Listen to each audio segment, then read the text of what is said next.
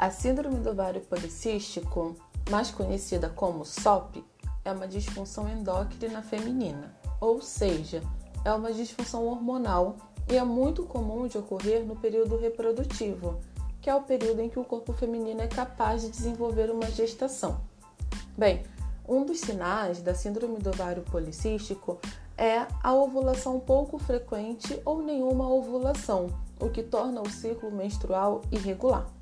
Além disso, é possível que haja alterações no formato e no tamanho dos ovários, aumento do hormônio chamado testosterona, resistência à insulina, que se traduzem no aparecimento de pelos em locais incomuns, surgimento de acne e possível obesidade. Ainda não se sabe totalmente como essa doença se desenvolve, mas é sabido que há uma influência genética.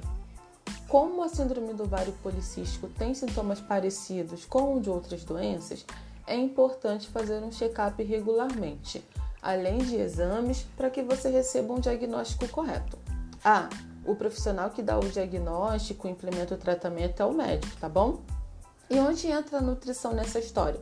Através da alimentação, é possível desacelerar e até evitar a evolução da resistência à insulina, da obesidade e os desconfortos de um ciclo menstrual irregular.